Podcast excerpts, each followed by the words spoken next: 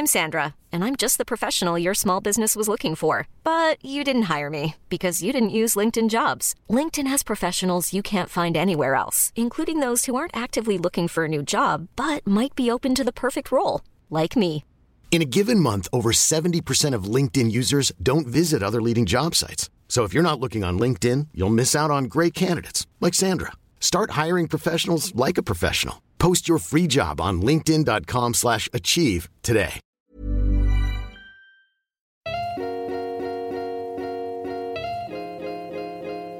Celui qui était une comète. Un témoignage publié en avril 2016 sur mademoiselle.com, retranscrit ici en audio. Un soir, je naviguais sur Netflix avec ma mère et mon beau-père et on a fini par se mettre d'accord pour regarder un film catastrophe. Leur petit plaisir coupable dont je ne me dédouane pas totalement.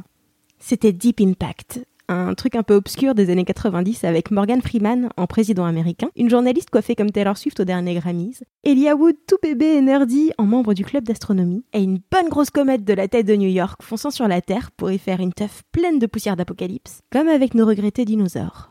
Et là, vous vous demandez sans doute, pourquoi se servir d'un vieux nanar en guise d'accroche? C'était, sans être un affreux navet, un film très oubliable qui ne m'a marqué que parce que dans mon état émotionnel un peu particulier, voir tous ces gens courir et se serrer dans les bras les uns des autres avant que New York ne disparaisse sous les vagues, ça m'est apparu comme une métaphore.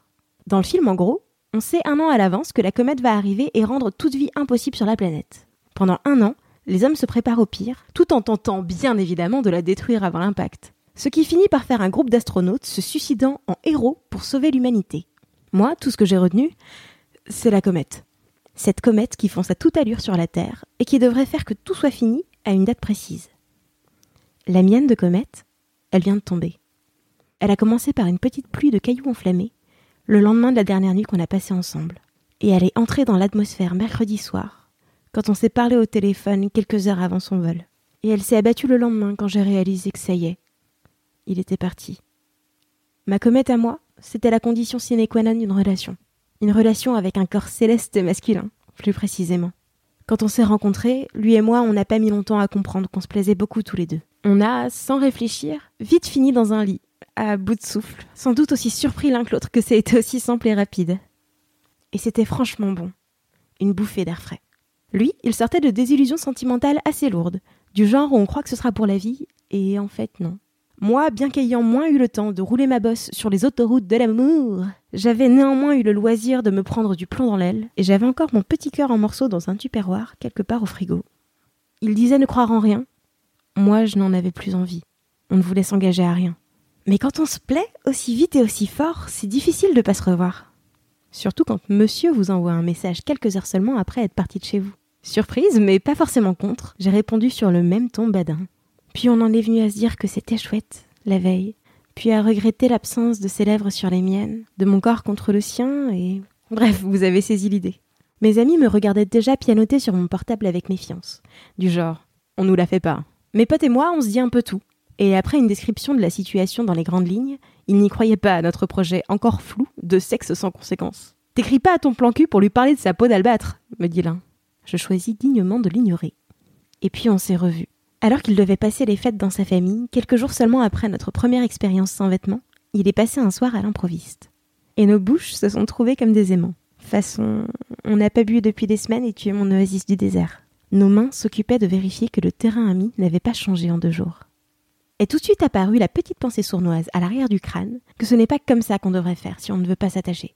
Mais on l'a balayé d'un revers de la main, et cela d'un commun accord. De toute façon, tu partais pour l'autre bout du globe dans à peine plus de deux mois, Pourtant, même une fois le ticket d'avion réservé, même une fois la date écrite dans nos deux agendas, malgré les cartons partant à la cave, malgré son appartement se vidant petit à petit, les papiers administratifs pour le mettre en location s'entassant sur son comptoir, il y avait toujours nos vêtements tombant sur le sol. On l'a eu 36 000 fois, la discussion fatidique. On n'est pas en couple, hein. Ça te va toujours? Et toi, dis-moi, c'est bon? On se voit pas trop? Tu voudrais savoir si je vois quelqu'un d'autre? Mais dans notre cas, c'était plus devenu comme un bilan hebdomadaire de vérification du véhicule. Un contrôle technique un peu hypocrite. Enfin non, pas hypocrite. Je pense sincèrement qu'on avait tous les deux pas envie de se mettre en danger. Autant peur, chacun à notre façon, de cette entité qu'est le couple. On ne voulait pas être ensemble, parce que c'est nul, parce que ça allait tout gâcher, On allait voir l'envers du décor de l'autre. La notion d'obligation allait se frayer un chemin dans le truc non identifié mais très agréable que l'on vivait. Alors on se rassurait mutuellement comme on le pouvait et on était très fiers de notre petite combine. En plus, partir de soirée l'un après l'autre, à quelques minutes d'écart, après s'être mis d'accord par texto comme deux espions, qui se retrouvaient au tram pour finir d'accomplir leur mission, ça ne gâchait rien. On n'avait pas forcément besoin de piment, mais en ajouter à notre mixture la rendait encore plus délicieuse. Et puis, on a tous les deux vécu des trucs pas faciles, des supercutes imprévus. J'ai eu un gros choc émotionnel, marquant la fin d'une amitié de plus de six ans. Sans même y réfléchir, je l'ai appelé et je suis allée me réfugier dans ses bras. Il m'y a accueilli. Ça m'a fait un bien fou. Pourtant, le lendemain, on se regardait un peu comme si on ne s'était encore jamais vraiment vu. Je crois qu'on était tous les deux surpris. Autant que je sois venue chercher son réconfort qu'il me l'a apporté. Je me suis excusée, mais il n'y avait pas de souci. M'excuser de quoi d'abord? On a bien le droit de tenir à quelqu'un sans être amoureux, non? Bon bah voilà, on ne faisait rien de mal. Ensuite, son tour est venu. Une relation compliquée qui implose et blesse des deux côtés. Sans réfléchir, je l'ai soutenu. Et par là, je veux dire, faire de l'assistance réponse texto en pleine tempête, le raccompagner chez lui après la peinte de trop, lui tenir la main pendant qu'il s'expliquait avec elle au téléphone. Encore une fois, surprise générale. Je l'ai aidé et il s'est laissé faire. Comme moi juste avant. La rencontre du chevalier blanc et de l'infirmière compulsive. On savait qu'on était tout cassés tous les deux.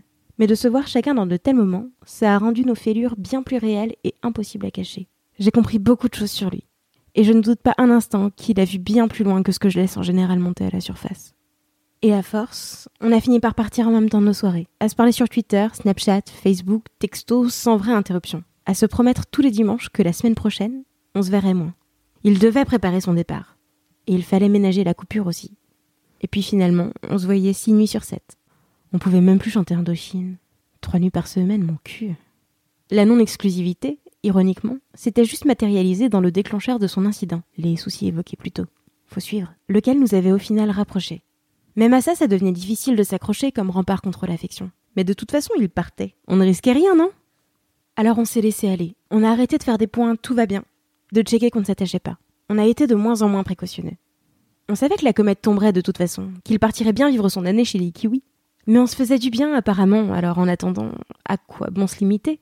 Des fois, on se voyait même sans coucher ensemble. On se faisait juste des câlins, en buvant un café devant une série. La petite voix sournoise qui criait Je croyais que tu voulais pas te mettre en couple Dans ma tête, je pouvais lui dire Oui, mais dans quelques semaines, quelques jours, c'est fini. Et apothéose de ce qui serait, pour mes amis bien plus malins que moi depuis le début, la fin des haricots, on a passé la Saint-Valentin ensemble. No limite, vous dis-je. Mais ce n'était pas grave. Et vous savez pourquoi? Parce que la certitude de son départ, de l'impact inéluctable, ça nous a permis de vivre chaque instant à fond. Même la dernière soirée, on l'a vécue de façon insouciante et intense. Un peu comme chaque moment de notre histoire express. Parce qu'on a réussi à mettre le reste à la porte. Jusqu'à ce qu'il la franchisse. Savoir que la réalité allait frapper à une date précise, ça nous a permis de l'éviter jusqu'à celle-ci. Ça m'a autorisé à m'en avoir rien à faire. À lui écrire une lettre, à lui faire une playlist et à me lâcher. Comme une héroïne de comédie romantique indépendante. Ça nous a permis de pleurer dans les bras l'un de l'autre, quand on a enfin compris que ça y est. Cette petite danse d'adieu au petit déjeuner, c'était nos derniers instants ensemble. J'ai compris que je n'en avais pas vraiment rien à faire. Que je venais de vivre un truc parfait. Et que c'était fini. La comète venait de tomber. J'ai pleuré parce que c'est terrible de voir quelque chose de parfait s'achever. Que, comme un enfant, on aimerait que la récréation, elle dure toujours. Mais j'ai aussi pleuré de joie, parce qu'on a eu deux mois et demi parfaits. Et que je sais qu'on s'est apporté énormément de choses.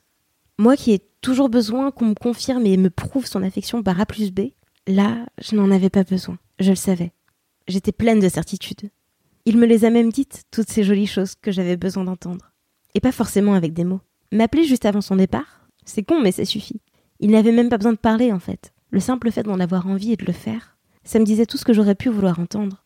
Donc je le savais. Et ça ne changeait pourtant rien. On s'aimait beaucoup, mais il devait partir. Il en avait besoin c'était nécessaire. Je sais que nous n'aurions pas pu, dans une configuration différente, vivre ce que l'on venait de vivre. Sans la comète, on ne se serait jamais permis autant de choses. Pour deux personnes qui ne voulaient pas s'attacher, c'est vrai qu'on avait l'air un peu bête à se morver dessus, et à s'étreindre comme si la Terre allait finir engloutie sous les cendres. Mais c'est ça le paradoxe de la comète parfaite. Vivre quelque chose avec un compte à rebours nous a rendu capables de faire exploser les barrières qui nous auraient retenus en temps normal.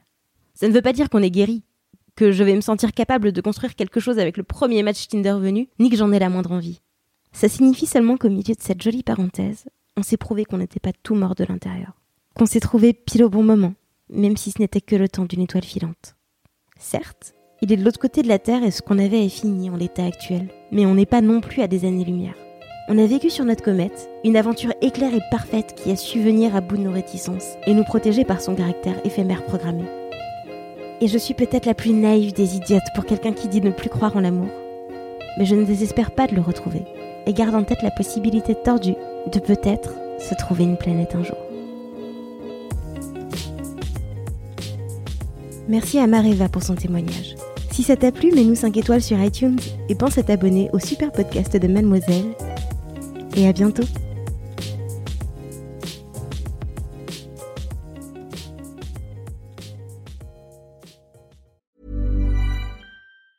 Planning for your next trip? Elevate your travel style with Quince. Quince has all the jet setting essentials you'll want for your next getaway, like European linen, premium luggage options, buttery soft Italian leather bags, and so much more. And it's all priced at 50 to 80% less than similar brands. Plus, Quince only works with factories that use safe and ethical manufacturing practices. Pack your bags with high-quality essentials you'll be wearing for vacations to come with Quince. Go to quince.com slash trip for free shipping and 365-day returns.